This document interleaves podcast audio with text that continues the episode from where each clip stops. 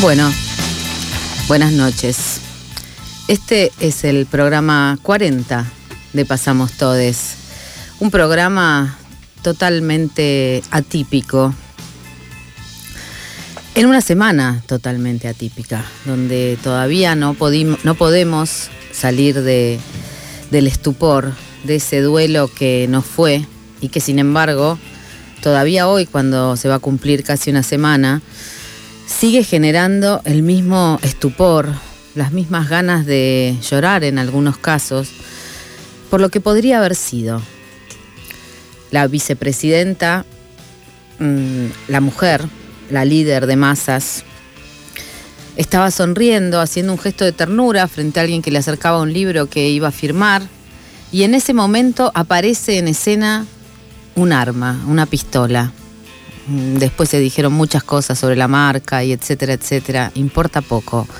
Aparece una pistola en escena y esa imagen se ha repetido hasta el vómito para como si nos quisieran decir una y otra vez lo que podría haber sido, lo que todavía no fue, de la que nos salvamos, porque se apuntó sobre la cara de la vicepresidenta, pero ese disparo que no fue, pero que todo el tiempo, cada vez que se repite, nos hace pensar lo que podría haber sido, lo que podría haber significado que su cara quedara destrozada en ese gesto de ternura, em, en ese gesto de ternura hacia alguien que siente ese amor popular que se siente por Cristina, más allá de las posiciones personales,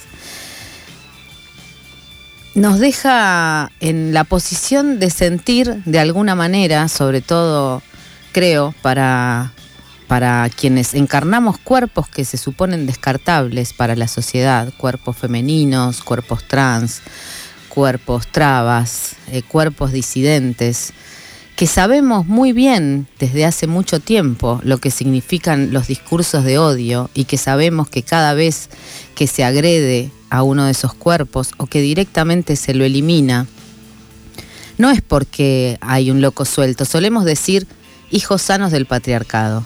¿no? Es, una, es una de las frases que hemos construido colectivamente durante años de denunciar que los crímenes de odio, los femicidios, los transfemicidios, no son ejecutados por personas individuales, sino que hay una, un discurso social, una voz insistente, un montón de voces y de discursos predeterminados, un sistema patriarcal, heterosexual, capitalista, monoteísta también, porque no es solamente cristiano, que está susurrando en el oído de los ejecutores que esto es posible, que hay cuerpos que deben ser ajusticiados, hay existencias que a las que se les debe poner un límite, y ese límite en general se pone con crueldad.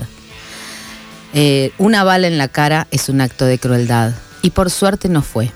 Lo que podría haber sido ese potencial nos salva de la escena que no fue y al mismo tiempo nos hace revivir una y otra vez otras escenas, escenas que sí fueron.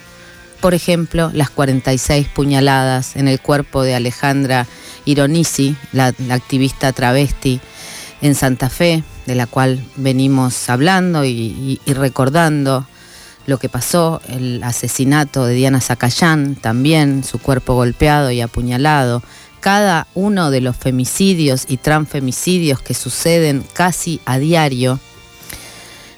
Em, y no, Cristina no es ni Diana Zacayán, ni Alejandra Ironisi, ni Micaela García, ni las chicas, ni las mujeres de las que no conocemos el nombre y que cada 30 horas, porque ese número no se ha eh, morigerado suficiente, cada 30 horas aparecen en las noticias policiales, en algún margen, todavía sin narrar suficientemente sus, sus historias. Pero Cristina es una mujer y es una mujer incómoda.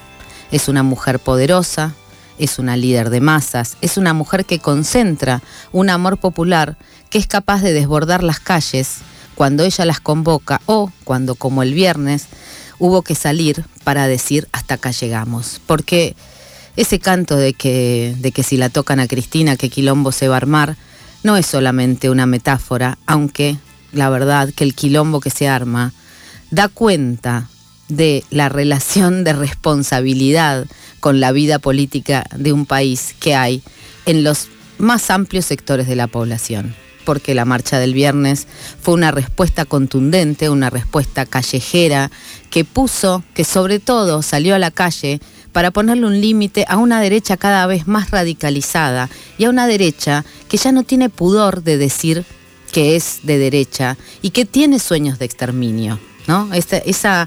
ese título de un libro de, Gabriel Giorgi que mm, este, lo usa para una investigación en relación a las existencias gays fundamentalmente, pero que me parece que calza tan bien para explicar em, los deseos, y acá la palabra tiene, eh, tiene un peso em, realmente em, incómodo, pero son deseos de exterminio no imaginan un mundo con nosotros adentro.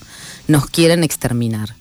El disparo contra Cristina es contra Cristina, es un disparo em, contra esa líder popular, es un disparo que tenía la ilusión, digamos, ahora estamos sabiendo en estas últimas horas antes de empezar este programa, que se imputó a, quien mm, disparó fallidamente, a, quien era su novia. Em, se los imputó por haber este, tramado este hecho con premeditación. Sin embargo, más allá de la premeditación de este grupito, lo que yo no tengo dudas de que son discursos de odio o discursos que sueñan con el exterminio de buena parte de la sociedad, o por lo menos con esto, ¿no? Vernos presos, presas, preses, exiliades este, y muertes también. Em, no, tengo dudas porque lo que se viene alimentando y desembosadamente, que ese es el cambio fundamental de este último tiempo, y creo que la pandemia ha hecho mucho por desembosar esos discursos de, este, de odio, mm, esos discursos que sueñan con la aniquilación del otro, y esos discursos que son necesarios para sostener un sistema de un sistema ya descripto, heterosexual, blanco, capitalista, de acumulación este, financiera, extractivista, no solo de los territorios, eh, de nuestros cuerpos, de nuestra potencia de trabajo, porque el trabajo se ha intensificado de manera exponencial desde la pandemia, porque cada vez necesitamos más trabajos para sobrevivir, porque cada vez eh, el tiempo se, se agota, se superpone un trabajo sobre otro. Y eso, eh, para poder sostener ese ritmo de vida, también hay que em, protegerse de alguna manera. El, neoliberalismo no es em, solamente un sistema económico. El neoliberalismo es una administración y un plan muy determinado para nuestros cuerpos. Cuando, cuando, hablamos de la asociación y del entroncamiento o de la alianza del engranaje entre el capitalismo, el neoliberalismo y el patriarcado, es porque se necesita que la vida sea el trabajo, que la reproducción de la vida la lleven a cabo determinados cuerpos que justamente son los cuerpos descartables, los botines de guerra, los cuerpos que fueron violentados en cada conflicto armado desde la Primera Guerra Mundial y en cada conflicto que se sucedió después, sean de, baja o de alta intensidad que son los cuerpos femeninos, los cuerpos de gays, de lesbianas, de trans, esos cuerpos abyectos, esos cuerpos incómodos, eh, que nos dedicamos a la reproducción de la vida, a sostener este sistema que, eh, que extrae no solamente nuestra nuestra plusvalía, sino también la potencia de nuestros cuerpos que muchas veces este, queda el placer al costado, queda el ocio al costado, lo que queda es el trabajo a destajo. ¿Y cómo se sostiene eso? Que el, el neoliberalismo te convence de que el consumismo, de que la meritocracia, de que el esfuerzo individual te puede permitir estar dentro de ese mundo, dentro de quienes son privilegiados, dentro de que a través de, de, quienes a través de la meritocracia, bueno, compran un celular, compran dólares, hacen un viajecito, etcétera. Parece que me estoy yendo un poco de, tema, pero yo creo que lo que pasó acá es eh, más allá de la premeditación y de que efectivamente esta posibilidad o este crecimiento exponencial de la derecha eh, de la derecha más radicalizada, esa que cree que hay quienes merecen vivir y quienes no y que quienes no merecen vivir te están sacando algo, ¿no? Estos discursos los hemos escuchado desde siempre. Recuerden cuando llegó Macri al poder y hablaban de la grasa militante, em, de, los este, migrantes que venían a sacar el trabajo de los argentines, de que la gente de provincia no se puede atender en los hospitales de la ciudad. Ese es el sistema de miedo a leotre que impone el neoliberalismo para sostenerse a sí mismo, un neoliberalismo en crisis, una acumulación capitalista totalmente crisis, un mundo cuyos recursos para el extractivismo incluso se están agotando. Cristina no es una mujer común, no es una persona trans, es una mujer poderosa, es una mujer eh, bien anclada en una clase social de clase media alta, cristiana también, podríamos tener muchísimas diferencias con Cristina, ni siquiera es que propuso una revolución, pero sí es cierto que esa mujer plebeya amplió derechos o, permitió que haya derechos que se demandaban desde abajo que fueran consagrados como leyes. Y eso no se le perdona. Igual que también tiene la capacidad de plantear un freno en algún sentido a las ambiciones este, de los poderes concentrados. Cristina tiene la capacidad de desbordar la calle. Y eso, y que sea mujer, la convierte en todas esas eh, objetivaciones de las, que, eh, de las que somos objeto justamente todas las mujeres. Cristina es una yegua, es una loca bipolar, ha sido una puta que solamente quiere el poder para poder masturbarse, em, ha, sido este, retratada este, poniéndose este, la mano, haciendo el gesto de un arma en la cabeza. O sea, todas estas cosas no son figuraciones, son tapas concretas de la revista Noticias, por ejemplo, que a lo largo de estos años la puso adentro de un caldero para quemarla, la mostró toda golpeada como, como si fuera víctima de violencia, etcétera estos discursos también la vuelven a una persona que deja de ser una persona para convertirse en un objeto abyecto que al, amenazar al poder concentrado merece ser eliminada. Lo vimos un montón.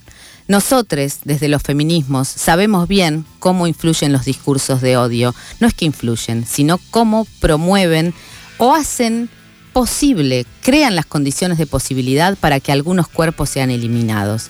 Y esos cuerpos además emiten un mensaje y por eso yo creo que se elige, em, porque el tipo que, intentó el disparo podría haberse metido por abajo y tal vez tenía más chances de matarla, pero elige exponerse, eh, inmolarse para cumplir con una misión de justamente eliminar a quien merecía ser eliminada. El otro día, hace días que solamente hablamos de lo mismo, por el impacto que genera, un impacto que por suerte no fue de bala, una amiga me preguntó, nosotros no odiamos así, ¿no? Em, ¿Qué le dijimos a Macri? Continuó. Le dijimos, eh, gato, le dijimos heterosexual en un momento, ¿no? No es Macri, no es puto, no es este, no me acuerdo qué otra cosa decíamos, eh, eh, es este, Macri es un blanco heterosexual, ¿no? Eso es lo, que le dijimos, Eso, esa fue nuestra mayor expresión de odio. Este, me río porque, eh, porque la verdad que para nosotros sí es un insulto lo que le estamos diciendo. O sí, más que un insulto, era una narración de los modos en que dominaba y, que intentaba imponer un sistema al cual los feminismos en las calles lo desbordaron, lo cuestionaron, diciendo, no, ¿sabes qué? Somos esta multitud de cuerpos monstruosos que vamos a desbordarte la calle hasta hacerte caer diría que algo de influencia tuvimos. Y no, pero sobre todo, no podemos odiar de ese modo, porque el que odia de ese modo es porque está inoculado por un veneno que el neoliberalismo eh, destila cotidianamente y que es el miedo, es el terror, el terror al otro, el terror al eotre. El terror de que te, de que te roben en la calle cuando ves un pibe de gorra, el terror a que una a que una persona trans ponga en juego tu femineidad, el terror a que te, te, saquen algo de lo que pudiste construir, ese terror que se vio en Chile de perder la casa propia o de que las mujeres aborten a los nueve meses, ese terror de que se caiga la casa del amo porque no sabes cuál va a ser el techo bajo el cual vas a vivir. Ese terror es el que genera el odio y que ese odio es estratégicamente inoculado por el terror y por la crueldad. La pregunta que queda, que es una pregunta que nos venimos haciendo en este programa, es quiénes somos nosotros quienes no odiamos de la misma manera y cómo vamos a cimentar y a, seguir construyendo ese nosotros para que en algún momento no solo estemos respondiendo a cosas aberrantes como la que sucedió el jueves pasado, sino que estemos construyendo esos sueños que ni siquiera nos atrevimos a soñar del todo. Ese vamos a cambiarlo todo que venimos proponiendo desde los transfeminismos populares y que tenemos que volver a consolidarlo en las alianzas que, que vamos a seguir construyendo en la calle, porque en la calle es el lugar donde vamos a dar respuesta a este sistema de odio que sueña con aniquilarnos.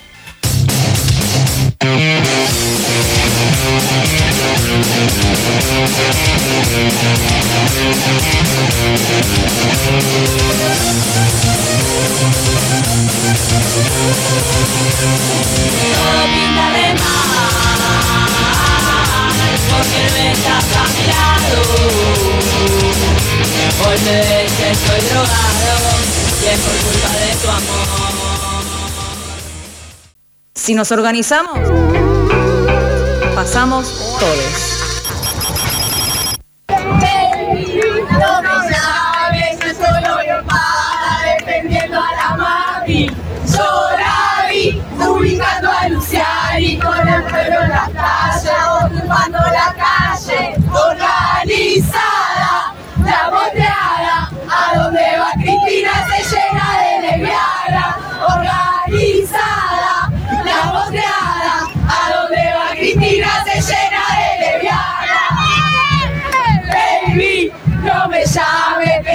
Estoy ocupada defendiendo a la mami. Yo la vi deteniendo la bala, deseteando la Matrix solo con la mirada. Organizada, la boteada, a donde va Cristina se llena de lesbiana.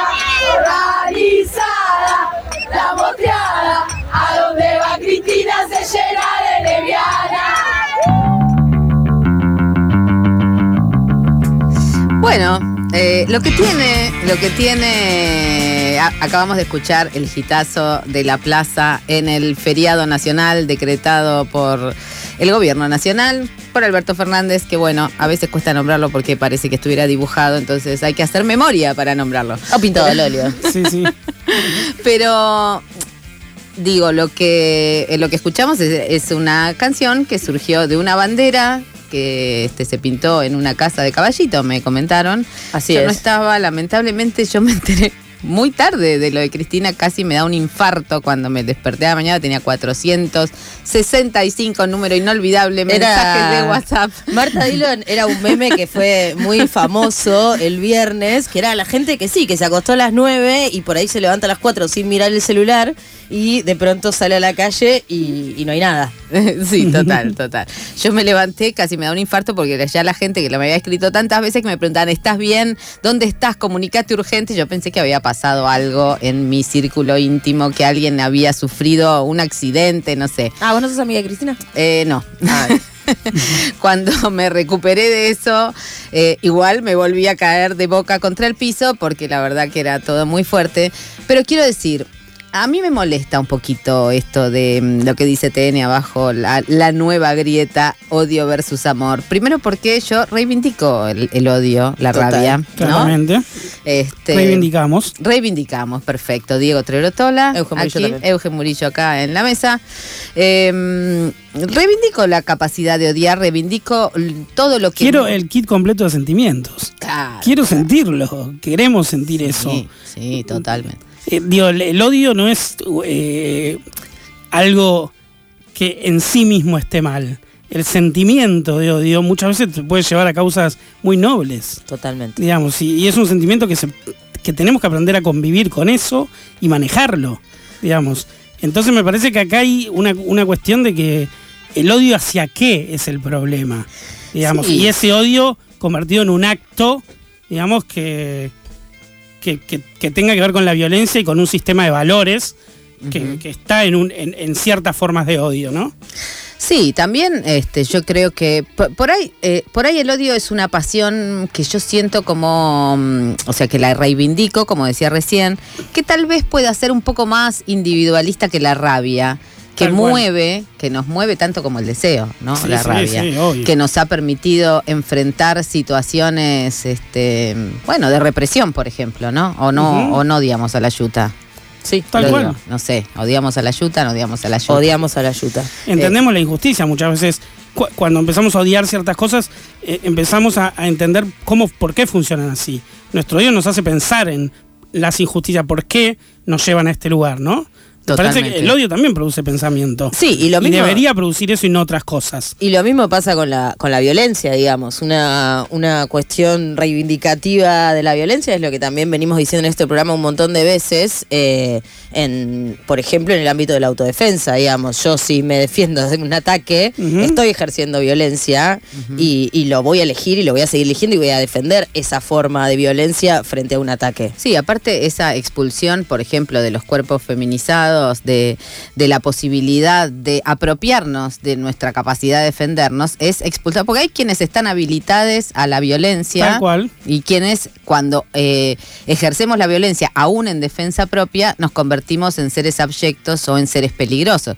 Bueno, las personas racializadas lo saben de sobra, ¿no? Cada vez que se defienden son peligrosos, atacantes, bueno, pueden ser este, por eso las asesinados, cárceles ¿no? solo- en general están eh, llenas de gente racializada y no de otro tipo de gente. Porque a, a esa gente se le, se le adjudica, digamos, el- eh, la violencia como algo negativo y no a, ot- a tantas otras gente que se está defendiendo del violento y, y- y tiene eh, la legitimidad social para hacerlo.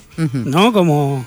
Sí, totalmente, totalmente. Este, hay montones de juicios donde esto se puede rastrear, donde cómo, donde se ve cómo la violencia está habilitada para determinadas existencias, sobre todo blancas, heterosexuales, armadas con uniforme, casi siempre, y no para otras. Lo que yo quería decir para cerrar este, esta apología del odio y de la rabia, que va en contra de todos los discursos que circulan habitualmente, es que de todas maneras, eh, y lo digo a colación de, esta, de este tema, este gitazo que salió en la plaza del 2 de septiembre, es que eh, la movilización popular, el desborde de las calles, la multitud en la calle, porque por más que digan este, desde la oposición al kirchnerismo, digamos, que eran solamente un sector de la población, es mentira, o sea, ahí no había solamente kirchneristas, había todo tipo de gente. Y lo que genera esa posibilidad de poner el cuerpo, esa potencia de estar juntos, ocupando un lugar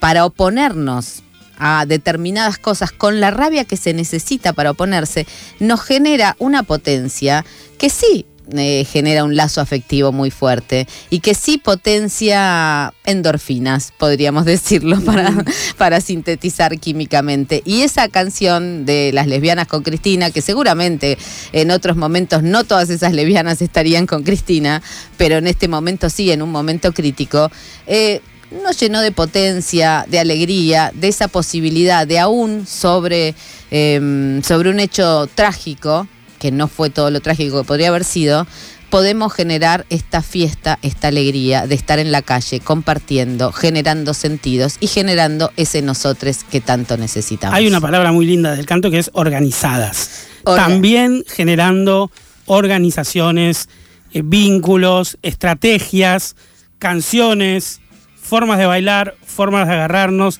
de abrazarnos en la calle, digamos, ¿no? Esas organizaciones afectivas que habla la canción, eh, puto, torta, tranque, se organiza, no vuelve más a misa, Total. otro canto histórico. Hermoso. Total, total, total. Hay otro que dice mujer que se organiza no plancha más camisa. Ahí está, es otra forma de organización. Sí, sí, sí, todos esos nos encantan. Y hablando de puto trans, este, lesbiana, que como es que se organiza, no va más a misa, Ahí está. eh, tenemos a Susy Shock, nuestra artista, activista, eh, travesti, em, que le preguntamos a ella cómo mm, sobre su historia en relación a los discursos de odio y cómo se ha construido un contrapoder para denunciarlos. Los discursos de odio están como estallados en este momento en los medios de comunicación, entiendo yo y lo vengo sosteniendo, no solamente yo, digamos un grupo de travestis trans que nos juntamos a pensar la época y pensar el país como claramente un proyecto concreto que está yendo en este momento hacia la diversidad, que hace años lo intentó y creo que con éxito frente a los derechos humanos y ahora está yendo directamente al colectivo LGTBIQ+, y específicamente a los travestis trans.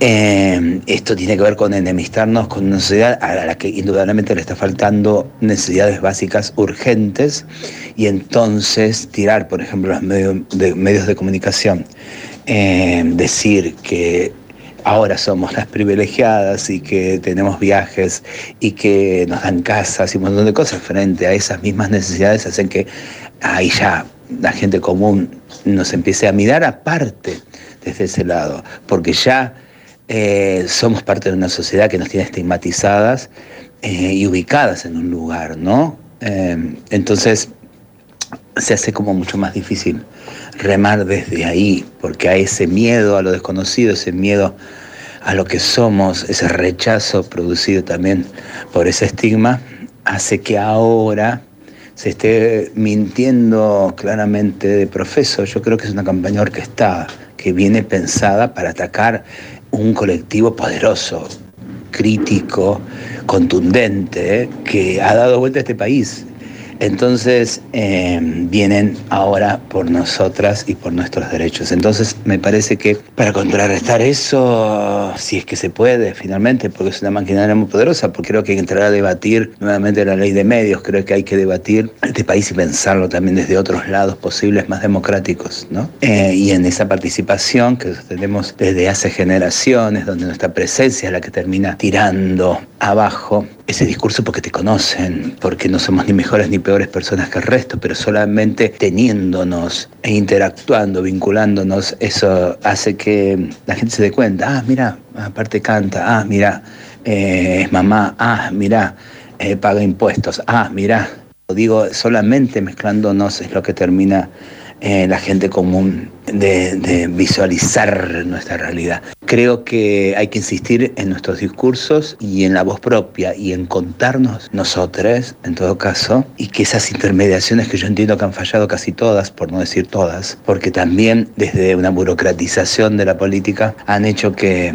nos quedemos cortos en la, en la audacia de soñar un país en el que nos incluya desde otros lados, ¿no? Nosotros venimos sosteniendo un grupo quizás no mayoritario, pero un grupo que no queremos incluirnos bajo la fórmula del fracaso de esta sociedad, porque les vemos al mundo fracasado. Entonces queremos discutir eso y no llegamos a esa instancia de ponernos a dialogar con este país todavía, porque todo el tiempo la emergencia, el problema es que estos fascismos claramente instalados, tienen inclusive las herramientas sutiles para ir atacando, ¿no? Esto que sucede desde chiquites que creces con un puto maricona como rechazo y estigma y que nosotros hemos empoderado esas palabras para tomarlas y darle sentido de pertenencia, posicionamiento político, etcétera, etcétera, ahora las tenemos que releer porque también significan un privilegio. Si supieran desde dónde partimos, si supieran en la que andamos, si supieran realmente la realidad de las personas travestis trans de este país,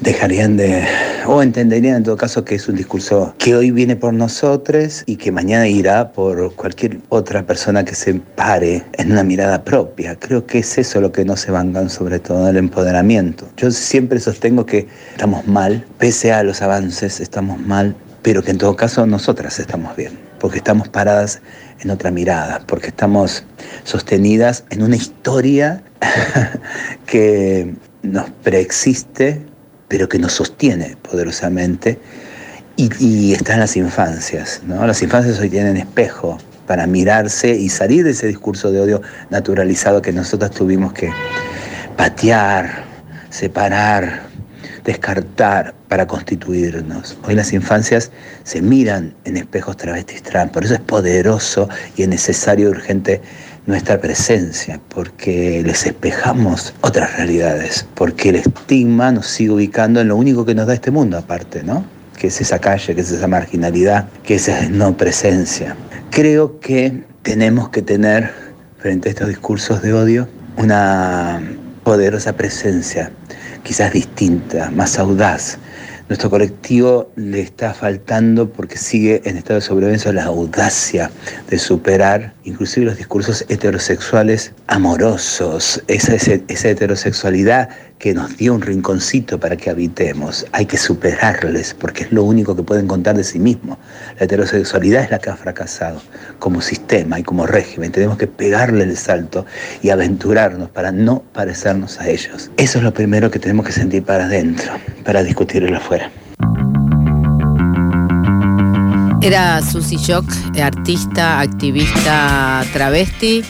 Eh, una de esas voces que, mm, este, que nos alumbran y muchas veces nos alumbra con su arte, muchas veces nos alumbra con su propia presencia. Ahí dijo ah, una cosa que, que es para subrayar, ¿no? Esta, cómo, cómo de alguna manera los discursos del poder buscan segregar, segregaciones múltiples, segregaciones intraclase, ¿no? Porque nadie podría decir que las travestis y las personas trans eh, están en una clase acomodada. Sin embargo, se ha generado ese discurso que dice que se llevan la plata gratis, ¿no? Bueno, Viviana Canosa, Dixit, pero además es un sentido, ¿no? Cuando, cuando están demandando, por ejemplo, un reconocimiento a este eh, a las personas que sobre, a las personas trans y travestis que sobrevivieron a los abusos sistemáticos del Estado, ¿no? Que sobrevivieron realmente sobrevivieron. Sí, sí, una reparación histórica básica. Bueno, esa reparación histórica está vista como un privilegio, igual que sucedió con familiares de desaparecidos y desaparecidas, igual que sucede cada vez que se intenta reparar un abuso del Estado. Pero bueno, la construcción del odio está encarnada dentro de las existencias trans. Em, lo vemos a diario, lo dijimos, lo dijimos antes, y este creo que tienen todo un, saber acumulado sobre lo que significa resistir a esos discursos de odio. Bueno, abrimos el micrófono a Susy Shock y el micrófono sigue estando abierto, así que pueden llamar y dejar mensajes de lo que vivieron, de salir a la calle eh, en esta semana, de, de todo lo que pasó y está pasando todavía. El teléfono es 11 31 26 08 87. Pueden dejar sus mensajes cortos ahí o si no también en las redes. No, no dejen un mensaje tan largo como el de Susi, ¿eh? que solamente a Susi se lo permitió porque son privilegiados. Tienen que ser cortitos porque además tenemos muchas voces invitadas. Vamos a abrir el micrófono varias veces durante el programa. No vamos a tener mucho tiempo, así que que sean cortos, así los podemos pasar. Si no, también pueden mandar mensajes a las redes de las 12, arroba las 12, página 12 en Instagram, arroba eh, las 12, guion bajo, página 12 en Twitter. Y Elena de Montevideo dice, acá estoy chiques desde Montevideo, les abrazo. Bueno, muy bien, ya llegó un primer mensaje, esperamos que se comuniquen, que nos cuenten cómo pasaron esta semana. Y bueno, ahora nos tomamos un pequeño recreo con los Ramones, el grupo preferido de Diego Trerotola. She's the one. Ahí va. Ella es la uno. Seguro que me lo dedicaron, ¿no? Sí, yo sé que sí.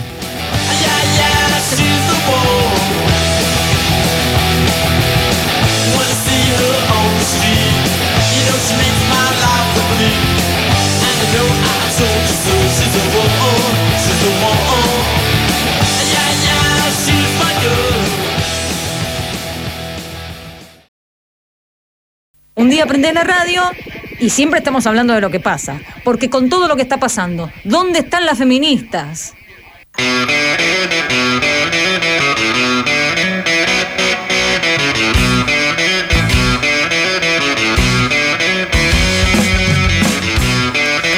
Bueno, y como si todo hubiera sido poco, ¿no? Lo que pasó el jueves pasado, la marcha del viernes, la resaca emocional que venimos arrastrando. Es como Yahweh. Eh, sí, es como Yahweh, ¿no? Porque aparte, te digo la verdad que es difícil hacer un duelo que no es, ¿no? Obvio, total.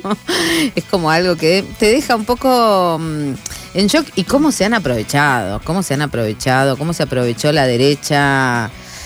Acá yo, te- acá yo tengo un tweet que quiero mencionar, porque la verdad que pasaron muchas cosas, pero realmente hay como, no, te, te intoxicas tanto que no llegas como a, a ver o a elegir qué contar o qué decir, porque todo se repite tantas veces que es muy difícil. Pero ayer, que fue 6 de septiembre, eh, Día Mundial del Sexo, Oral. Or- Porque, y sí, porque es Ah, porque es 6, el 9, 69. 69, ¿eh? Bueno, Jorge No Macri... sé cómo hacen, porque en inglés se pone antes el mes y entonces están los dos de espaldas, les dos, las personas que sean. El Para mí es solamente en el sur global que habla español. Bueno, también estamos en Estados Unidos hablando español hasta que hablemos todos en español. Total. Bien, sí. Bueno, Jorge Macri ayer hizo, eh, tuiteó eh, a propósito del feriado del viernes, por el hecho que ya comentamos, de que casi asesinan a Cristina.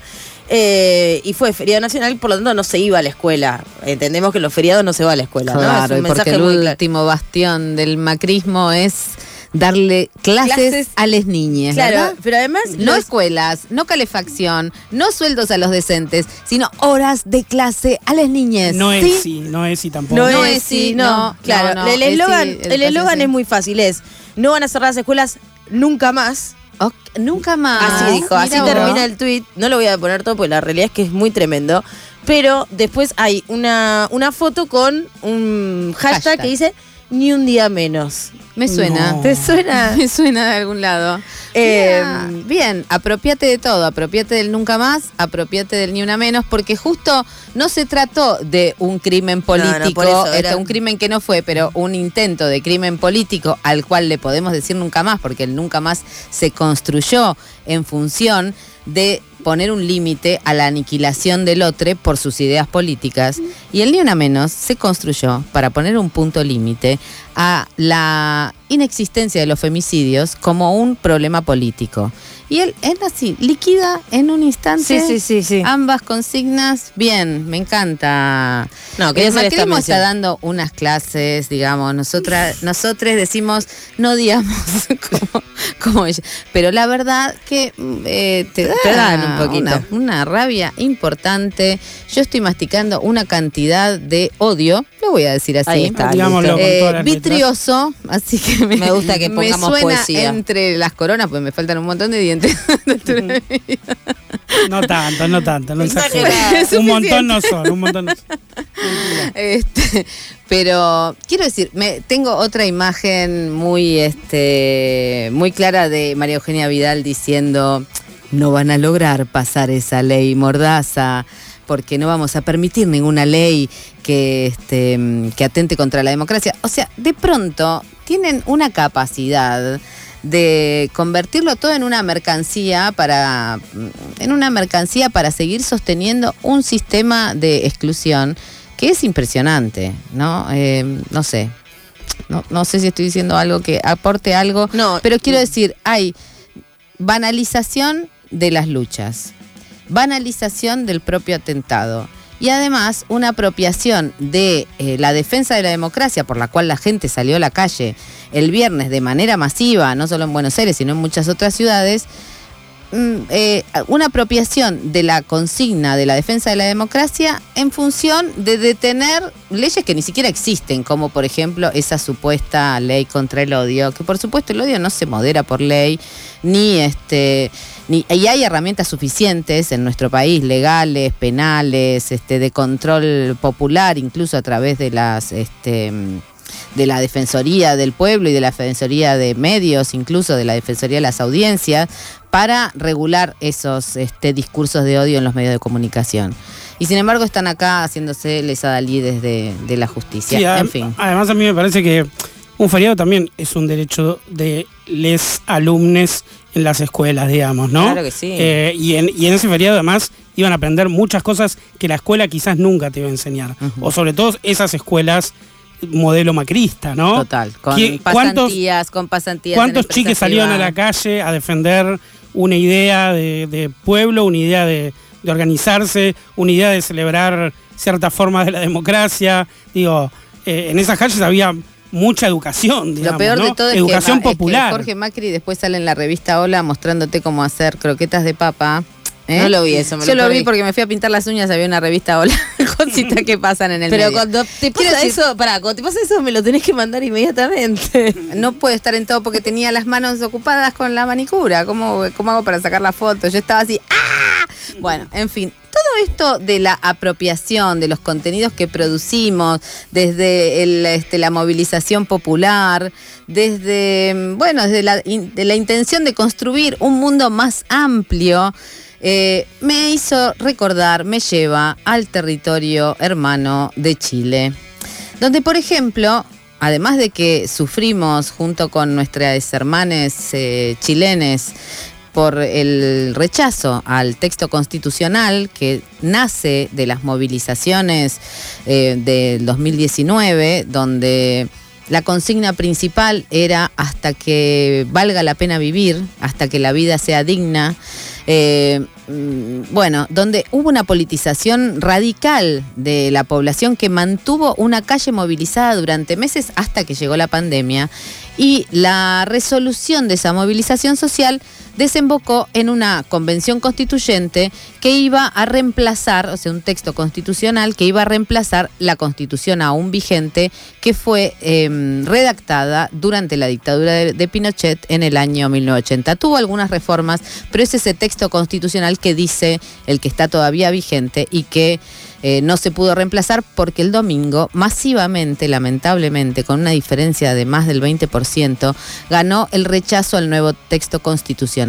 En el texto de Pinochet, por ejemplo, dicen cosas como que el Estado no puede participar en ningún tipo de empresa, con lo cual, y que hay zonas y que se puede determinar eh, zonas, por ejemplo, de sacrificio. O sea, que el Estado no puede estar en ninguna empresa implica que no puede regular ni el precio de los combustibles, ni intervenir en la minería, ni regular el precio de, no sé, de la, de la producción. que todo sea privado, digamos. Claro, de la Ah. energía, que todo sea El- privado al punto de no poder entrar en ninguna regulación de precios. El colmo el neoliberalismo. Es el colmo. Es, era, es la Israel de, Sí, de sí, obvio, Latinoamérica, Chile. Chile, Sí, sí. ¿verdad? Eh, otras cosas que suceden en Chile es que, por ejemplo, hay zonas de sacrificio. ¿No? Está regulado por la Constitución. Hay zonas donde la contaminación, bueno, va a desembocar ahí. Esta zona ya está, mm, la, tiramos por la borda. Zonas de sacrificio donde viene la basura del mundo. O zonas de excepción, por ejemplo, buena parte de los territorios mapuche están eh, bajo zonas de excepción donde las fuerzas federales actúan y este, donde se puede cometer todo tipo de arbitrariedades porque se supone que se cometen actos violentos. Todo esto iba a ser modificado y hubo un rechazo.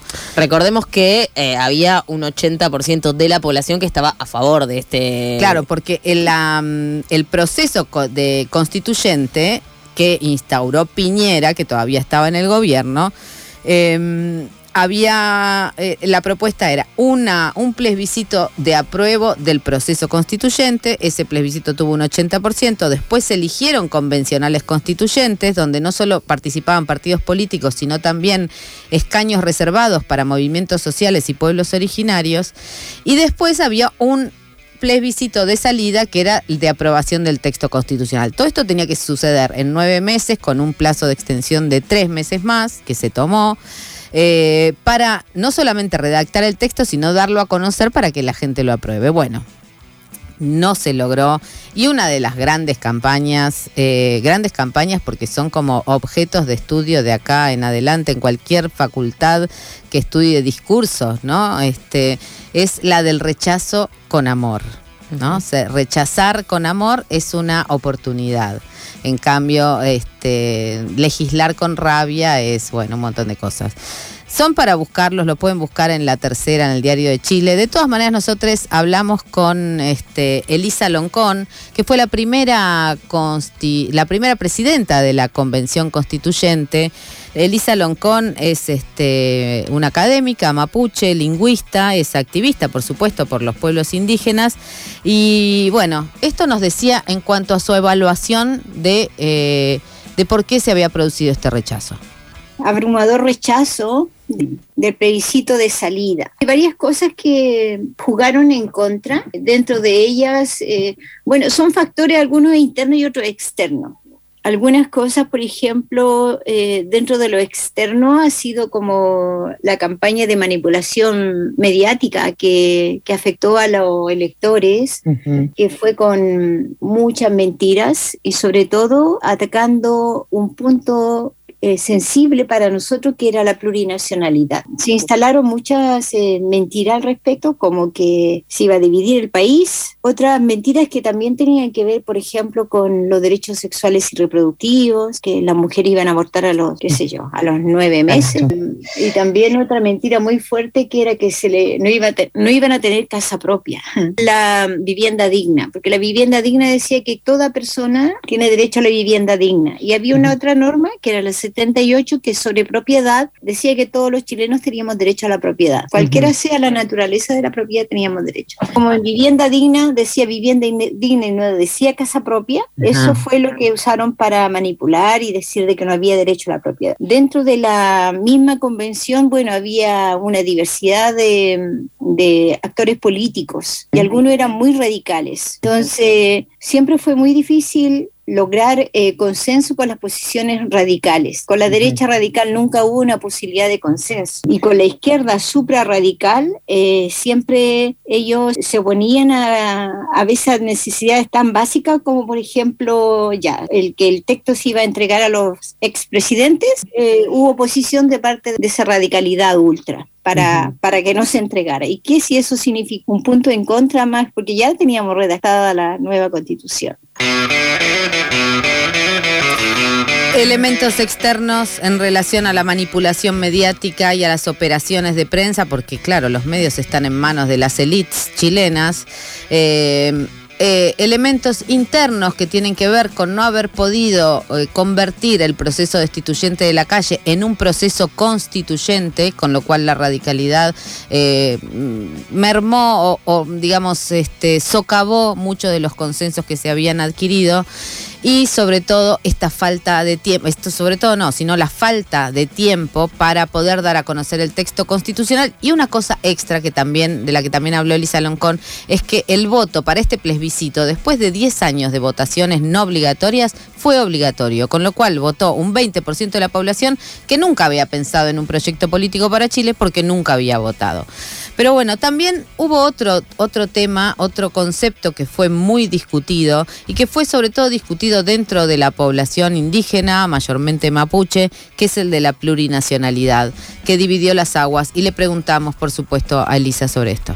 La plurinacionalidad es un principio que tiene contenido en derechos colectivos. Entonces la gente está de acuerdo plenamente con que hay que recuperar la tierra, los territorios, que hay que recuperar las lenguas, las culturas, incluso uh -huh. la autonomía y la libre determinación, que son los derechos por los cuales nosotros lo, fueron parte de los contenidos de la plurinacionalidad. Uh -huh. Pero el concepto mismo plurinacionalidad no tuvo eh, la suficiente eh, difusión y conocimiento. Uh -huh. Alcanzamos un, un, un, mínimo de población a, a difundir en ese corto tiempo. Y la derecha aprovechó esto para también instalar eh, la plurinacionalidad eh, antagónico con el nacionalismo chileno. Para, para, para la campaña del rechazo, la plurinacionalidad era tener una posición antichilena. Y eso uh -huh. nunca apareció en los textos, nunca. Por eso ellos decían de que la plurinacionalidad iba a dividir. Eso no fue materia de la nueva constitución, fue más, más bien la materia como en el cual ellos instalaron la campaña del rechazo rechazo a partir claro. de mentira. Nosotros trabajamos campaña en pandemia, eh, luego el teto en pandemia, si nosotros mismos no podíamos salir a, a, las comunidades por el tema de la pandemia. Y por otro lado, el tiempo exigido de un año para redactar implicó que la convención se hiciera en los últimos tiempos un encierro concentrado para elaborar y discutir las normas y mm. se dejaron los territorios, eh, no se les llevó la información a los territorios, lo único que salía era la información superficial que iba instalando la derecha respecto como si fuera un reality show. Y por supuesto, eh, el racismo tuvo mucho que ver, ¿no? Porque el, el hecho de que hubiera una presidenta constitución, eh, mm, una presidenta del proceso constitucional eh, mapuche y que eh, mm, los derechos de los pueblos originarios estuvieran tan en primer plano fue algo que asustó a la sociedad. El racismo, como el sexismo, como la transfobia, son discursos de odio y esos discursos de odio fueron determinantes en el rechazo en la Convención Constitucional, eh, la postura de los convencionales, sobre todo mapuche, era lograr de que Chile asumiera al pueblo mapuche dentro de su política estatal, porque hasta el momento no somos asumidos en derechos políticos ni territoriales, en ningún derecho colectivo. Y esa apuesta nuestra, que es dialógica y que la plurinacionalidad se instala para mejorar la democracia, fue tomada por la ultraderecha para tergiversarla y decir de que aquí son todos violentos. Un, un, discurso, por un lado, tiene un componente que niega las identidades, junto con eso la trans, lesbiana, gay y todo a la otra, porque bajo la identidad aquí somos todos chilenos, por lo tanto eh, le molestaba nuestros trajes, le molestaba nuestras lenguas y, y, todo eso fue parte del discurso de violencia que desató la ultraderecha. Y ese, ese discurso eh, se naturalizó, no, no tuvo... Nosotros no, obviamente no atacamos el discurso que no era, no era un discurso democrático, pero eso requería un planteamiento también de, de todo el resto de los convencionales. Y el resto de los convencionales lo dejó como un tema mínimo. Entonces, después salió ya fuera de la convención y, y la campaña del rechazo se hizo con ese discurso de odio. Discursos de odio, manipulación de los medios, re, este, este levantarse de la derecha sin tapujos no es una cuestión solo de Argentina. Eh, pero el pueblo chileno, quiero contarles que de todas maneras volvió a llenar la Plaza de la Dignidad, esa plaza que estuvo tomada por las banderas mapuches durante toda la revuelta de 2019, diciendo que esta no era una derrota, aun cuando obviamente el gobierno de Gabriel Boric se vio muy afectado, tuvo que cambiar un montón de ministros. Eh, Chile no volvió a dormirse. Chile despertó y estamos con ustedes, hermanes, para lo que venga, para que las alamedas se abran nuevamente. Sí, estamos para ustedes, igual estamos bastante rotes, ¿no? Tampoco, digamos, porque América Latina, digamos... ¿Será toda feminista? Pero, aunque eh, vamos a cortes comerciales. Pero sí, me parece bien, no, me parece bien la actitud eh, optimista de tu parte, ¿no? Como brindar ese apoyo cuando es como cuando el... No me bajes el bollo así, porque si yo estoy tratando de hacer un, un, discurso que habla de revolución, como habla Tracy Chapman, a ver. ¿eh? no me lo bajes así el No te lo voy a bajar, Porque de última nos mueve la rabia y también nos mueve el deseo. Dale, ¿eh? de una. Don't you know we're talking about a revolution sounds Don't you know we're talking about a revolution it sounds While they're standing in the welfare lines. Crying at the doorsteps of those armies of salvation. Wasting time in the unemployment lines. Sitting around waiting for a promotion. Don't you know? Talking about a revolution sounds Pasada de rosca Yo, Cristina, pelotudo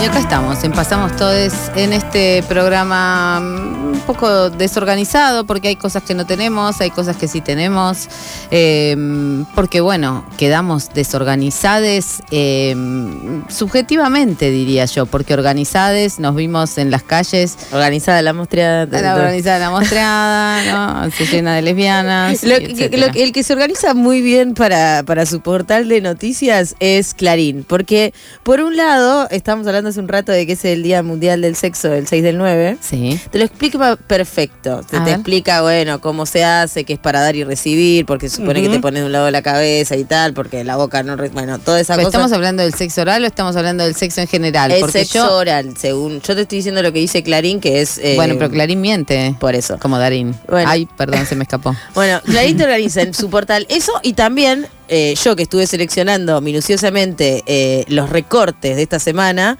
también te enseña a cargar armas.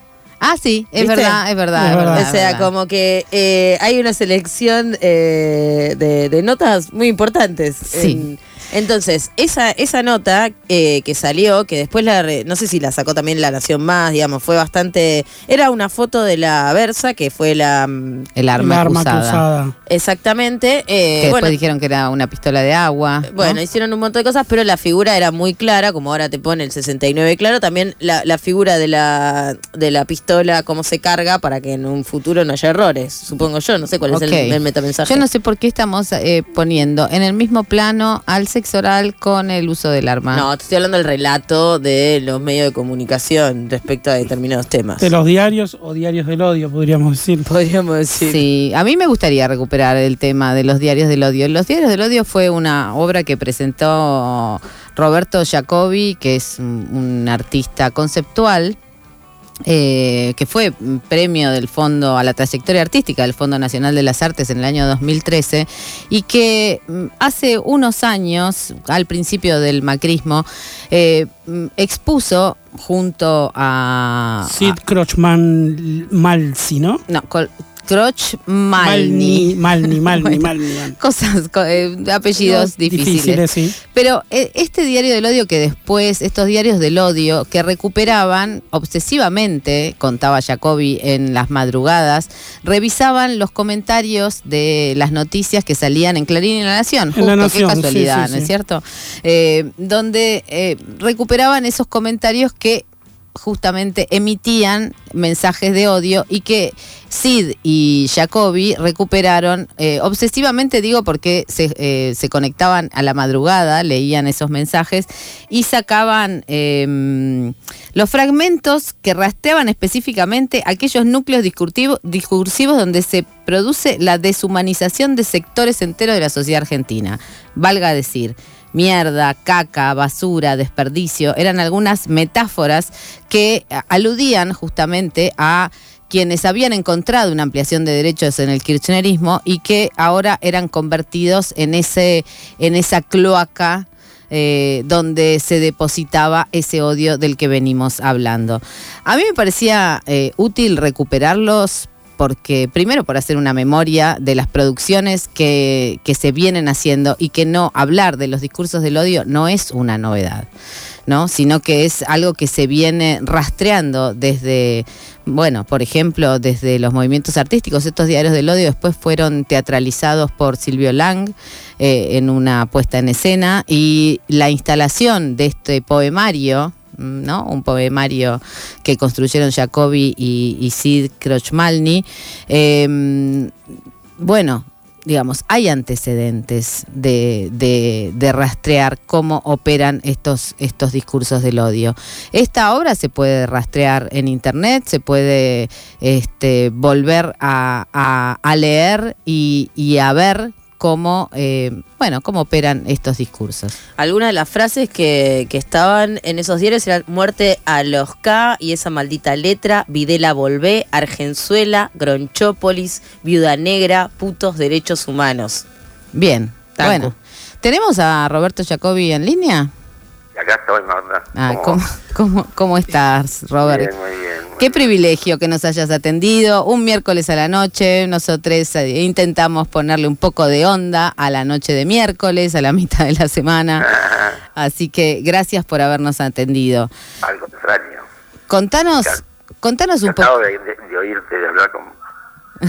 bueno, muy bien. A ver, Roberto es mi hermano de cumpleaños. Somos dos leoninos que cumplimos Sí, el 29 de julio. Alguna vez hemos compartido cumpleaños en, en hechos históricos.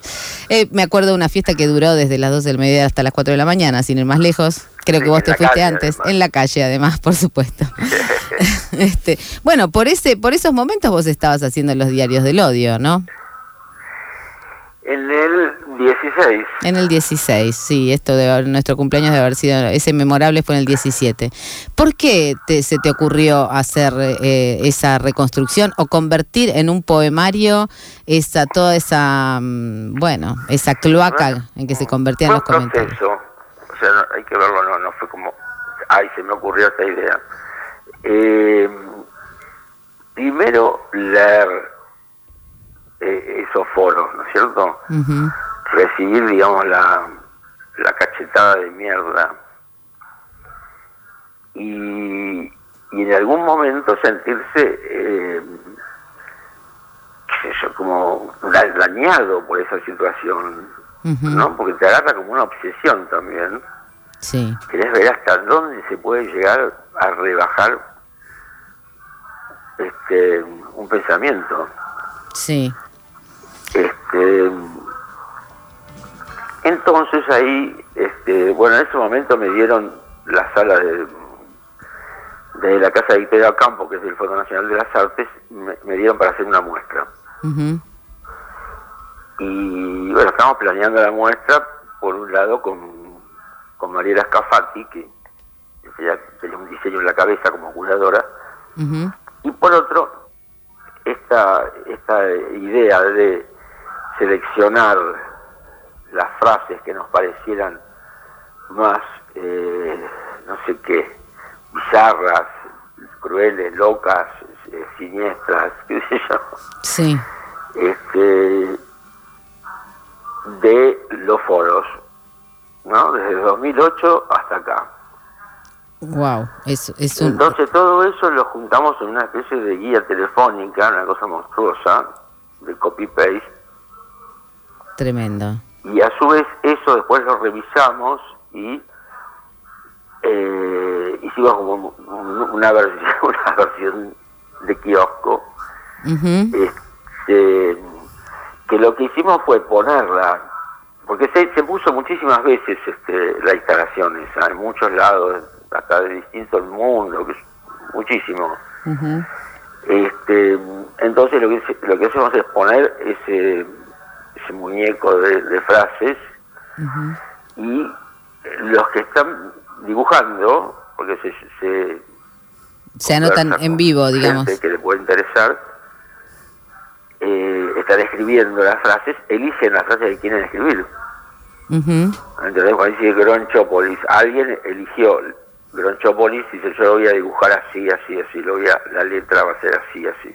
O sea, hay un diseño, pero es un diseño eh, uno por uno, no Claro. es el diseño de un diseñador que piensa todo, ¿no? Claro.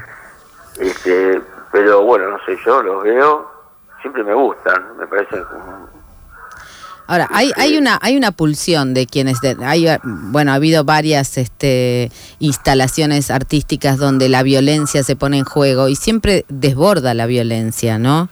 Eh, pienso en algunas instalaciones de, eh, de Marina Abramovic o incluso de Yoko Ono, digo, donde, donde de pronto se, pro- se propone a ver hasta dónde llega la violencia y siempre esa violencia desborda. ¿Esto pasó también en, en la escritura de estas, de estas frases o de estos núcleos discursivos? Sí, no, no, no, no sabría decirlo, digamos, no, no, no tuve ningún episodio, digamos, así que puedo hablar de él. Este, te rebasa en el sentido de que está rebasando en este momento, ¿entendés? Que me llama por teléfono, y me, dice, ay, mira, ustedes ya lo vieron en aquella época, bla, bla, bla, bla. Este, que salen libros que nos citan, qué sé yo. Es- eso es algo o, o no nada, no sé. Este, ¿Y vos, vos pero crees? lo cierto es que, perdón, que después de hacer la instalación, Sí. este, que fue dibujada por sé, 15 o 20 amigues, este, se, se ocurrió a, a Sid este, hacer un, un volumen, digamos, como no dejarla más que la frase o la palabra como era en, en la instalación visual, sino ampliarlas, incluso tomar todo un texto corrido de una persona pero sí hacer un trabajo de selección es lo que se llama hoy este, literatura no creativa. ¿no es Claro. este y después le, le poníamos una relación con la noticia que había dado lugar a Claro. esos comentarios. ¿no? Y la- que es el, el título simple arriba dice algo. Claro. Eh, ¿Y vos crees, vos crees, Roberto, bueno, después de esta recopilación y después de, de la, de la experimentación de cómo operan los discursos de la- del- odio, que las palabras operan como disparos? Eh, sí, sí, sí, no tengo ninguna duda de eso. Este, es como parte de las relaciones sociales, de, de cómo te conectas con los demás. Es, es el lenguaje, o sea, lo que nos convierte en una especie humana que tiene lenguaje. Un lenguaje que no solo nombra, sino que también produce.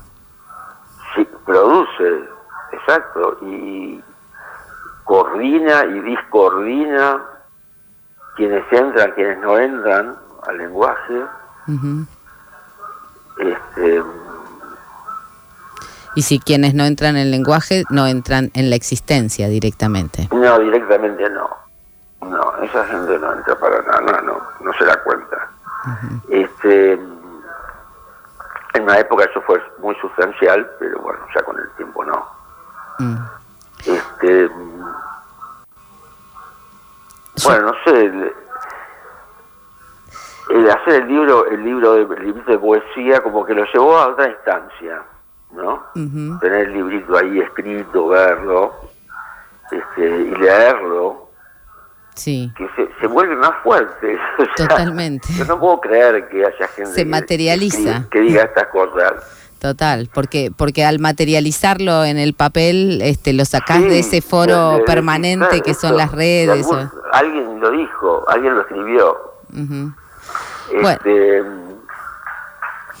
Ahí, es- sí, ahí está entonces. es un poco el efecto que produce, es como que la objetivación de ese discurso que produce más impresión que el discurso en sí mismo.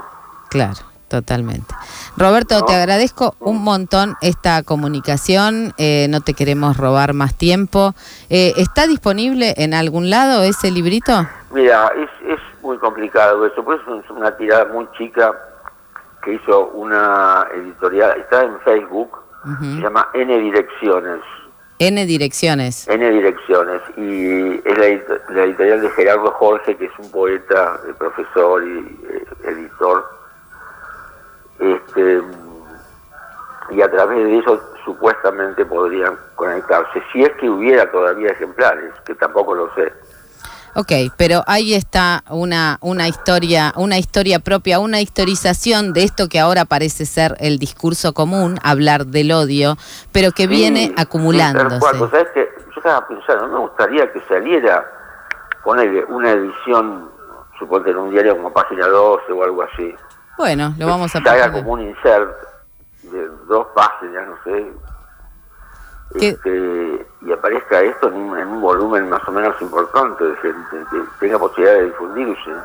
Totalmente. Queda hecha la propuesta. Prometo que la vo- voy a insistir, aunque bueno, sabemos que soy un peón dentro de Página 12, pero podemos insistir porque es una historización que, que, viene, que viene bien para eso, para tener materialmente entre las manos eso que se acumula eh, en los comentarios de los diarios, en las redes sociales y que ahora está totalmente desbordado.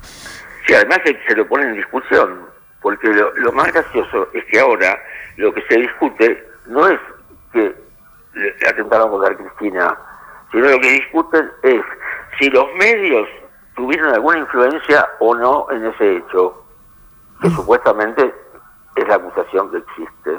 Sí. Y termina eso siendo como una falta de libertad de prensa, acusar a los medios de un atentado, si ellos jamás han ejercido la violencia. No, claro, no. Para Entonces, la violencia que ejercen, la violencia, esa violencia eh, simbólica, llamémoslo así, este, que ejercen a través de los foros, es algo que lo tienen calculado, que ellos lo podrían regular, volarlo. Totalmente. Tal cual. Totalmente. Totalmente. Na- Roberto, nada más fácil que cerrarle la canilla. total. Y nada más fácil no- que abrirla no lo también. Totalmente. Te agradecemos muchísimo. ¿Qué? Decime. No, te agradecemos esta comunicación. Ah, bueno. Te bueno, mandamos un abrazo enorme y este y bueno, y esperamos que, que pueda estar disponible este libro. Repetime la, la dirección en Facebook de la editorial. N, N direcciones. N Direcciones. Ahí vamos N. a organizar un operativo clamor para que vuelva a estar disponible en papel como nos gustan las cosas, genial. para Bueno, tocarlas y leerlas. Un beso gigante. Un beso. Era Roberto Jacobi, artista conceptual. Y ahora nos vamos con todos, tus muertos. y gente que no, gente que no. Hay gente mentirosa, gente policía, gente de mierda, gente que no,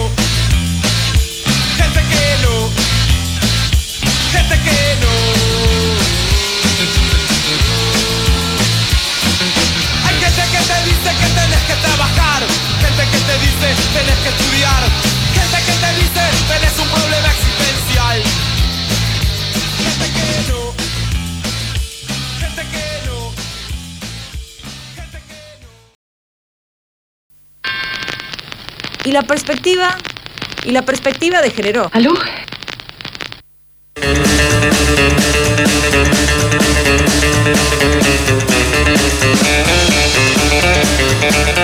Bueno, acá estamos, seguimos en Pasamos Todes, este programa que le pone feminismo a tus noches de miércoles. Y bueno, en este programa, mm, como decíamos antes, eh, revisando, recuperando una historia propia de esto que parece algo nuevo, que aparece ahora, los discursos del odio, y que no tiene nada, nada de nuevo. Es como decimos, esto es feminismo desde 1998. No vengas con. No, y sí, recopilando discursos del odio y, y las maneras en que se desubjetiva a las personas, se las convierte en objetos, porque es la manera en que se puede aplicar la, la crueldad. ¿Verdad? Eh, bueno, por ejemplo, cuando, eh, no sé, en épocas de la dictadura, antes de, de la aniquilación de un grupo mm, o de diversos grupos políticos, pero digamos de, un grupo de militantes, de un grupo, un, un grupo grande concebido como militantes que este, amenazaban a los poderes concentrados, como siempre. Eh, primero se los convirtió en subversivos, se los declaró este, personas peligrosas y después se les quitó directamente la categoría de personas. Eh, y eso hizo posible que se aplicara una crueldad sin límites sobre esos sujetos, ¿verdad? Eh, algo de esto recuperó Victoria Montenegro cuando, cuando hizo su, su presentación, digamos, en la sesión donde se eh, hizo un, repu- un repudio desde el Congreso de la Nación al atentado que sufrió la vicepresidenta de la Nación, al, al intento de magnicidio. Y está conectada con nosotros eh, Victoria Montenegro, diputada nacional por el Frente de Todes. ¿Cómo estás, Victoria? Hola, ¿cómo estás, Marta? Buenas noches. Buenas noches. Bueno, fue... Soy, soy, legis- soy legisladora porteña. Sos legisladora porteña, perdón. Sea bueno. Gracias, igual. No, todavía no, Bueno, no he has llegado sido diputada. No Nunca méritos llegaste al- pero Nunca llegaste al Congreso de la Nación. en esta trinchera. Bueno, pero este tu, tu discurso fue muy emocionante y también yo quería recuperar recién, no sé si escuchabas eh, la introducción, pero eh, esto de la desubjetivación, o sea, convertir a las personas en objetos con el fin de aniquilarles, ¿no? Y creo que vos este, tenés una, una experiencia de haber es- escuchado esos discursos de odio, esos discursos eh, que le niegan la categoría de personas a las personas, ¿verdad? Absolutamente, digamos, es 25 años de mi vida. Cuando era María Sol, durante todos los días de mi vida los, los, los escuché y eso me llevó también a, que a, a- a tardar tanto tiempo en poder aceptar mi historia. Para mí, sinceramente, eh, lo digo siempre, para mí no existían las personas desaparecidas. Para mí todo era una gran mentira. Eh, y era esto, no era el otro distinto a nosotros, era lo otro, lo otro. Y, y, el, el sentimiento, digamos, la, el amor, esos sentimientos no estaban puestos en lo otro, lo otro no amaba, el otro no sentía. Eh, yo estaba convencida que no, solo nosotros sufríamos, eh, lo otro era perverso. Por eso eh, uno se preocupa tanto habiendo transitado esos, esos laberintos en este contexto tan complejo, ¿no? ¿Y cómo, cómo sentiste vos? ¿Qué te pasó a vos frente a- al atentado? Uy, eh, no, no, creo que lo que nos pasó a muchos, ¿no? Eh, verlo y decir esto no, no, no es posible, no es posible. Me acuerdo que en los primeros instantes de las primeras imágenes donde todo era confusión, eh, la necesidad de pensar, bueno, debe ser de juguete, tiene que ser, tiene que ser un. El día anterior había habido una persona, ¿te acordás que con un, con una llave había querido atacar? Digo, bueno, en esa misma línea eh, alguien tiene que, un- una persona tiene que, tiene que haber llevado adelante esto, pero eso no puede ser verdad, no puede ser un arma de verdad, hasta que, bueno, sí, estuvo la confirmación y después, obviamente, pensar qué hubiera sucedido, que es lo que le planteamos a los diputados y diputadas, bueno, qué hubiera pasado eh, si esa arma hubiera salido, porque claramente no queremos pensarlo, pero tenemos la responsabilidad de pensarlo porque no salió por un milagro no salió porque no salió, no porque el arma no estuviera cargada para que para que ese desenlace eh, terminara con la vida de la vicepresidenta. Claro. Y te quiero preguntar si, si vos eh, relacionás, digamos, esos discursos de odio que en los cuales fuiste educada, como vos decías, hasta los 25 años, con estos discursos de odio que ahora eh, son tan presentes y que en las recopilaciones que se han hecho en los últimos días, digamos, en las redes sociales o en algunos medios de comunicación, digamos, ver eh, la imagen de, este, de dirigentes políticos este, en bolsas de eh, fúnebres, eh, carteles que dicen muertos, presos o exiliados, digamos, ¿hay, ¿vos ves alguna relación? Es que es imposible no verlo, digamos, solo quien tiene la intención de que no se vea no lo ve o, o intenta que no se vea, porque es imposible no ver cómo se fue construyendo, digamos, la deshumanización del otro, la carga negativa en todo lo que hiciera, entre comillas, el populismo, digamos, nosotros, en la cabeza de Cristina siempre, pero nosotros, la estigmatización de nuestras fuerzas políticas, al principio eran esas, no me sale el nombre, ¿no? Pero esos, esos esas cuentas fantasmas que se replicaban por muchísimas con el, siempre el aparato del Estado, ¿no? En aquel en aquel tiempo del, Los del trolls, te expresidente referís. Mauricio Macri, pero después pasaron a ser personas de carne y hueso, quienes efectivamente adherían a ese primer discurso que se había sembrado por las redes y después no solamente fueron los discursos multiplicados obviamente por los medios de comunicación hegemónicos, después pasaron los hechos. Hace muchos años que, en la- bueno, a mí me toca en la ciudad de Buenos Aires, hace muchos años que lo que eran hechos aislados, ¿no? Que te apareció una esvástica, que había una, un- una vandalización, era un hecho aislado que inmediatamente se repudiaba y, y no sucedía más. Bueno, lamentablemente terminamos naturalizando Que los hechos aislados dejaran de ser hechos aislados para ser hechos sistemáticos. Y nosotros tenemos con mucha preocupación, de hecho en, en unos días estamos convocando nuevamente, nuevamente una mesa contra los discursos de odio y a capacitaciones a partir del mes que viene y el próximo para periodistas en este sentido, porque todos los fines de semana tenemos ataques homodiantes, eh, todos los fines de semana tenemos ataques homodiantes y tenemos eh, una... eh, Cuando una decís tenemos, eh, invisibilización ¿dón- de ¿dónde, esto cómo, cómo, cómo, cómo se registran? Cuando decís tenemos, ¿a qué te referís? Eh, tenemos, digamos, es lo que a nosotros nos llega, por lo que hacemos declaraciones, digo, y después lo que te enterás cada vez que hablas con los chicos es, bueno, nos pasó a nosotros, pero ahí hablamos con un montón, no sé, con cada uno habló con 10 a los que les pasó lo mismo, pero no se animaron a hacer la denuncia, porque el odio tiene algo, eh, por supuesto siempre es muy peligroso, tremendamente peligroso, es la deshumanización y es también poner al otro en el, en el lugar de culpable, ¿no? Bueno, yo me mereceré parte de ese ataque que estoy recibiendo, ¿no? De, tener vergüenza de lo que te pasó, porque que te golpeen eh, por tu eh, por tu condición de género es para muchos eh, una situación tremendamente dolorosa para todos, para la sociedad debería ser doloroso para toda la sociedad en su conjunto, pero no lo es.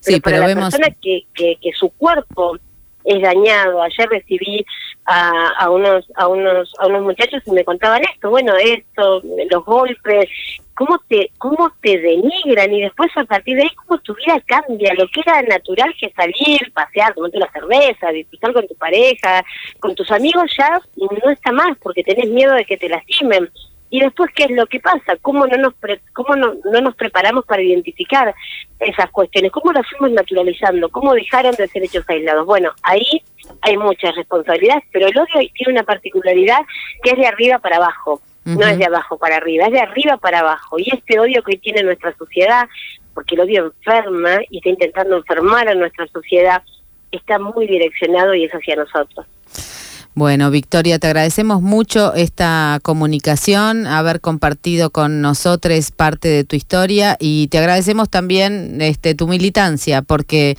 sabemos además que mm, no solamente hay ataques homodiantes, transodiantes, lesbodiantes, sino que también ha habido una campaña muy fuerte en relación a quienes militan en los derechos humanos, también con este argumento que comentaba Susi Choca al principio, ¿no? Diciendo, bueno, reciben plata del Estado, este, se benefician con leyes reparatorias y este, y bueno, y ahí está la resistencia de la memoria, la verdad y la justicia que se actualiza en casos como los que estás contando ahora. Sí, sí, en eso, en esa resistencia estamos todos, todas y todos. Y hay que estar más resistentes que nunca. Te agradecemos un montón esta comunicación, te mandamos un abrazo grande y bueno, nos seguiremos encontrando en las calles. Un beso grande, Marcia. Era Victoria Montenegro, legisladora de la ciudad, como bien nos aclaró, eh, hablando de su propia experiencia, habiendo sido criada dentro de discursos de odio, que pudo dar vuelta cuando recuperó su identidad a los 25 años como hija de una pareja de desaparecides eh, por la última dictadura militar. Seguimos haciendo más feminista tu noche de miércoles con las cumbia queers que dicen puesta. Y claro, no siempre estás dispuesta a la lucha, a veces estás puesta. Yo quería hacer una canción de protesta, pero la verdad es que estoy puesta. Perdóname amiga si me pongo molesta, pero la verdad hoy estoy puesta. La cosa no es como sé que la realidad me cuesta. Me siento mejor cuando estoy puesta. Yo quería hacer una canción de protesta, ya fue, me cambio y explote la fiesta. La que no levanta la mano. La que no le, el que no levanta la mano. Un programa con la perspectiva en el trasero. Y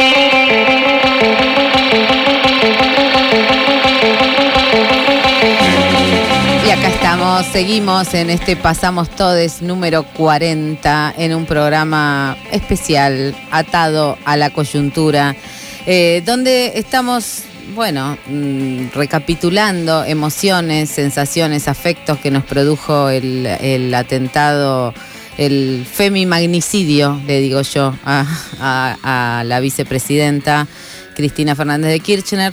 Y también revisando esta, esto que se viene hablando ahora como un discurso público en relación a los discursos de odio, pero que es algo que venimos construyendo desde hace muchísimo tiempo, tratando de explicar cómo los discursos sociales de odio, de exclusión, producen hechos concretos. ¿no? Eh, y ahora estamos en comunicación con María Luisa Peralta, una activista lesbiana eh, muy cara a nuestros afectos. Muy, muy. Muy, muy, eh, por supuesto que sí. Que además tiene algún saber sobre esto de los discursos del odio. ¿Cómo estás, María Luisa? Buenas noches. Hola, buenas noches. Bueno, muchas gracias por la invitación. Siempre un gusto charlar con ustedes. Yo, oyente del programa, siempre. Qué Lo sabemos y, y nos tiene muy contentes. Sí, sí, algo habremos, algo estaremos haciendo bien si nos escuchas. Así es. Bueno, contanos, eh, nosotros te, eh, nosotros te llamamos específicamente por, porque sabemos de, no sé, a veces se ha puesto, por ejemplo, en discusión si había que hablar de transfobia o de transodio, por, por ejemplo, o de crímenes de odio, ¿por qué se habla de crímenes de odio? Que son como discursos que, que también dentro de las militancias se ponen en juego. Y yo creo que vos tenés un- una, una postura en relación a hablar de crímenes de odio, por ejemplo. Sí, eh, una postura que a mucha gente no le cae del todo bien.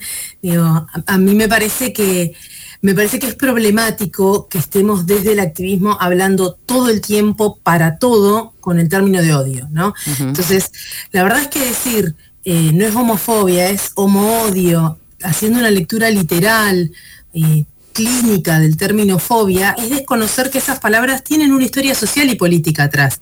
Xenofobia significa unas cosas muy concretas y no está impugnada de la misma manera. Y homofobia también, lesbofobia, transfobia, ¿verdad?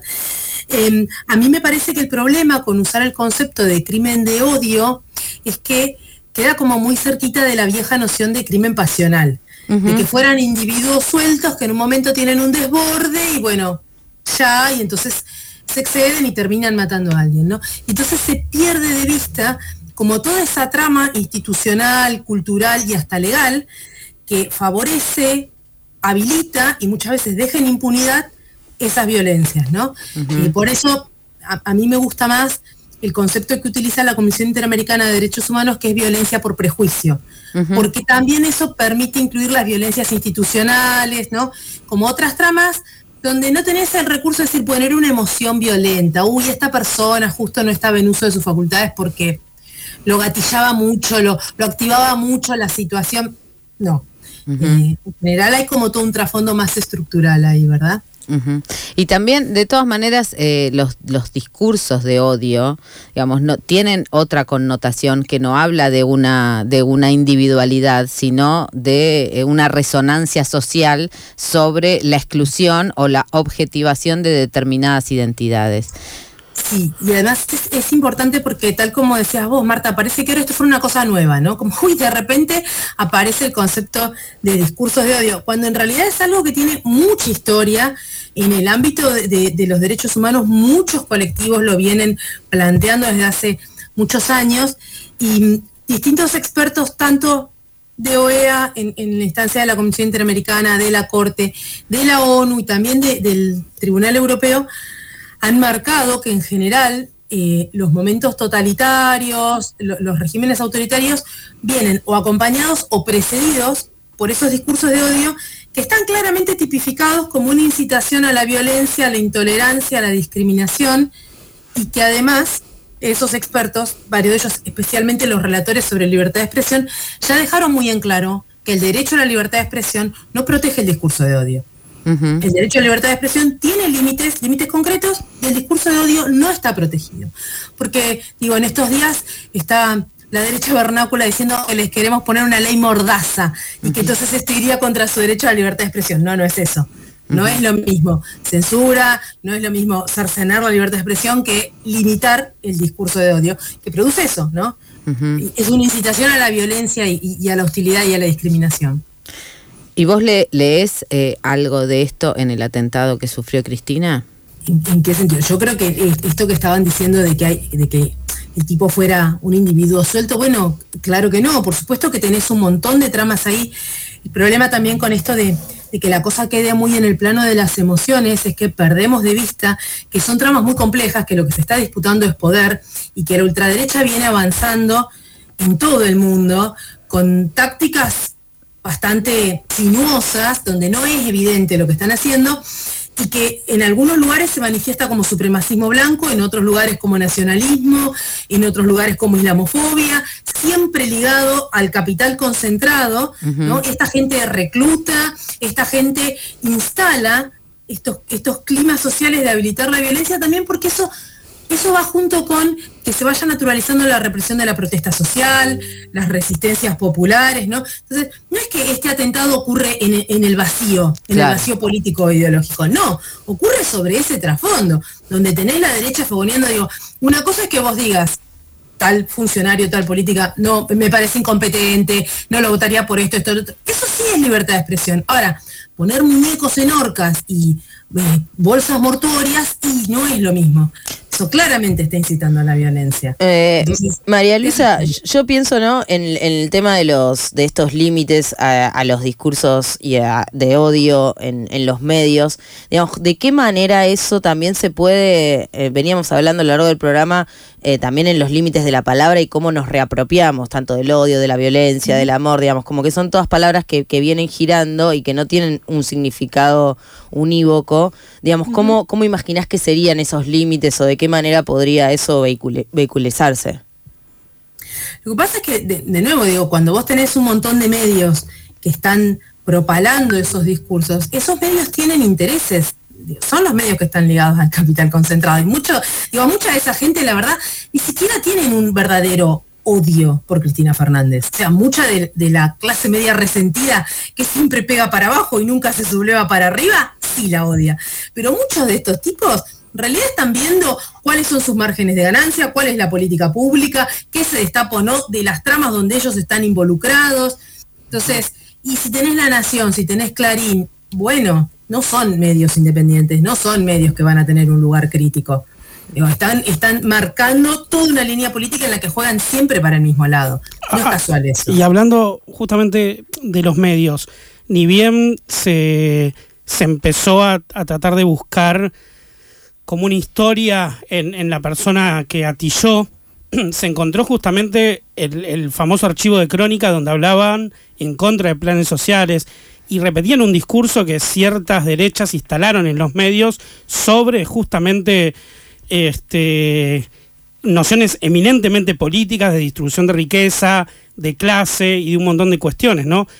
Eh, ves en eso justamente eh, esto que estás diciendo, cómo lo- los medios se instalan y, esos grupos permean en, en ciertos personajes sociales como estos, estos ejecutores de la violencia como una agenda política, digamos. Ese gatillo claro. tuvo que ver con un, claramente una agenda política y algo que ellos terminaron imponiendo como agenda en los medios desde su propia voz, pero que empezó en los medios y ellos creen que tienen una voz en- para intervenir en los medios. Un wannabe del poder. O Tal sea, cual. yo quiero ser parte del poder.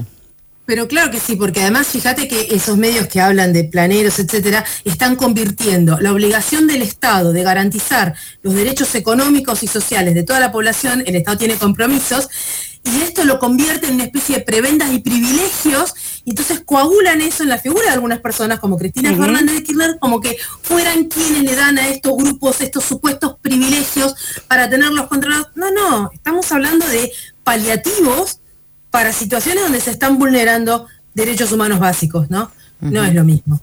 No, lo, lo, lo gracioso, bueno, no sé si se puede hablar de una palabra como gracioso, pero por ejemplo ahora con, con este dólar soja, ¿no? Que se supone que, que las, este, mm, las ganancias o por lo menos la recuperación de algunos de esos dólares irían para, eh, bueno, para generar un ingreso básico para las personas que están en la escala más baja de los ingresos.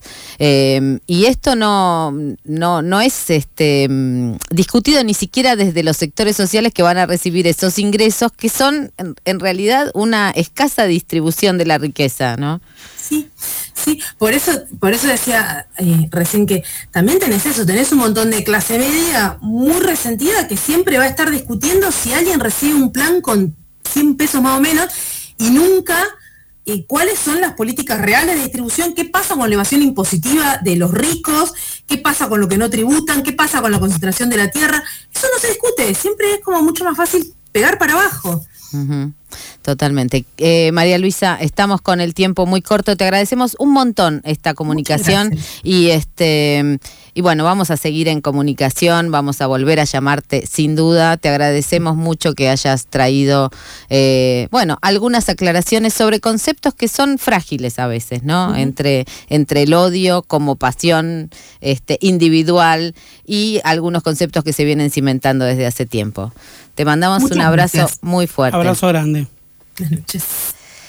Bueno, era María Luisa Peralta, activista lesbiana, que tiene un trabajo de larga data en relación a la construcción de saberes eh, en ámbitos internacionales sobre eh, justamente lo que cómo operan los crímenes, los los este, los discursos de odio y también cómo cómo fragua en estos discursos públicos la exclusión de determinadas identidades.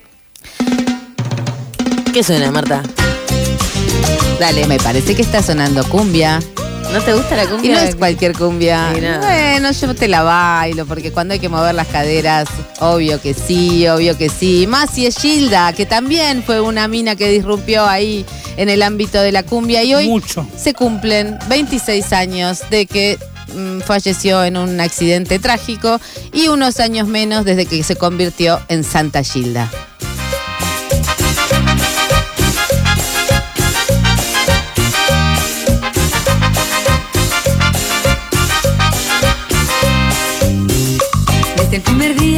Y lloro en secreto mi alma enamorada. Tu amor vagabundo no me da respiro, porque sé que nunca, nunca será mío. Bebí tu veneno y caí en la trampa. Dicen que lo tuyo no es más que una hazaña, que para mí tiene solo sufrimiento, que voy a caer en lo profundo del infierno. Y no me importa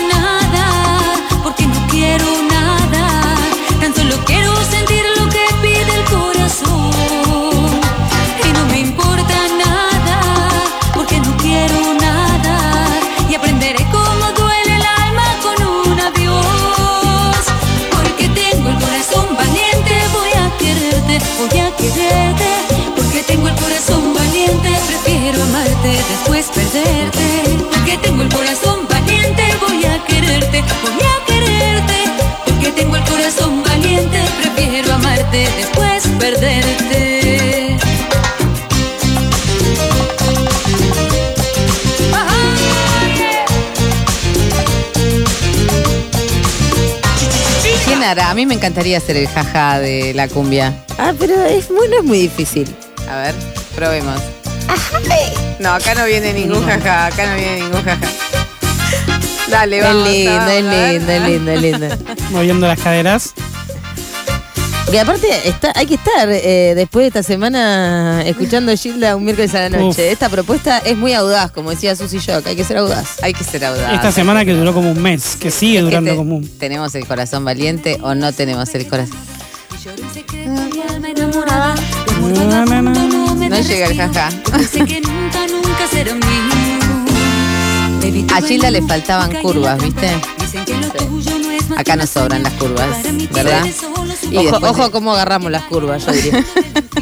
Siempre derrapando. Siempre rapando. Ojo que ahora te sacan los puntos, se te va el- se te, te sacan el registro, no sé, yo como nunca estoy, a veces la, la restricción te obliga, ¿no? Te obliga, hay que manejar bien, hay que parar en los semáforos, cositas que pasan, cositas que nos pasan. Así es. Si vos escuchás siempre pasamos todas, te vas a dar cuenta Todes, que. dice todes. Dije todas. Todas.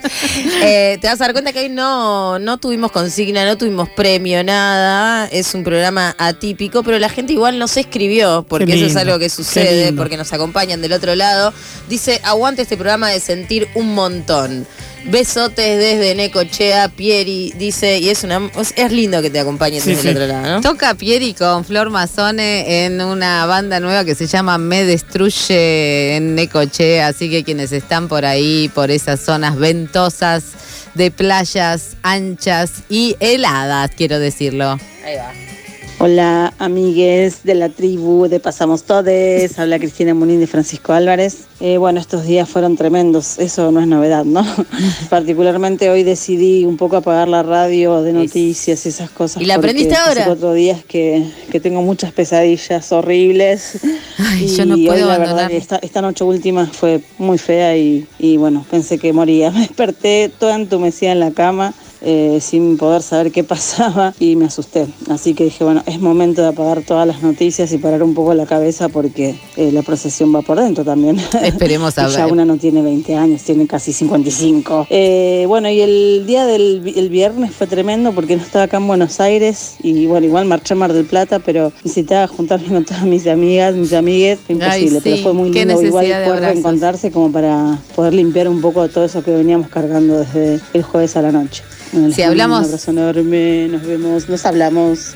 Abrazo Nos vamos. enorme, Cristina. Eh, otra Cristina. Y sí, si algo necesitamos en tiempos de crisis son abrazos, ¿verdad? Y esos abrazos nos los damos en la plaza. Y yo creo que eso es la respuesta más contundente que le podemos dar a la derecha.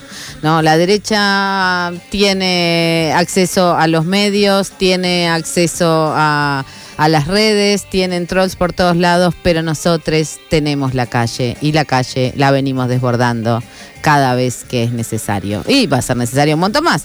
Ojo, que en octubre se viene el encuentro en San Luis, el Divinas. encuentro plurinacional. Chile, ¿ok? Es plurinacional de mujeres lesbianas, travestis, trans, no binarias, intersex y todas las identidades que se vayan sumando a esa enorme pogo transfeminista que venimos sosteniendo desde hace 37 años, aunque dos años suspendido por pandemia, será el 35 encuentro plurinacional en San Luis. Hermoso. Si estás escuchando Pasamos Todes en vivo por la tribu, genial, pero si no, también lo puedes hacer por Spotify, buscas Pasamos Todes y ahí están subidos los 40 programas que tenemos hasta ahora. Bien, y nos estamos despidiendo, nos estamos acompañando de todas maneras en estos sentires eh, dislocados que nos ha dejado una irrupción de la violencia política en el panorama que veníamos, bueno, vislumbrando como, como, toneladas de amor y movilización en torno a, a un hecho producido por el Partido Judicial. En fin, estamos con Matías Pietro Pampa en Papa Pietro, bueno. Qué lindo apellido, Mati, me encanta. Papa Pietro, me encanta. Mati, te agradecemos un montón que nos hayas permitido pisar todos los temas que queríamos y operarnos en esta noche loca. Esta Steph Balea, por supuesto, ahí conectándonos este, con los tiempos, con las personas que nos hablan, con todo, nuestra productorta. Euge Murillo, Diego Trerotola y quien les habla, Marta, Marta Dillon. Ay, qué lindo, cómo me miman. Gato, puto, torta, traba, leli, homo, perra, zorra, buena, mala, vieja, diosa. No queremos ser más parte de esta humanidad. No queremos ser más parte de esta humanidad. Gato, puto, torta, traba, linda, fea, gorda, flaca, punga, gata, piba, chorra.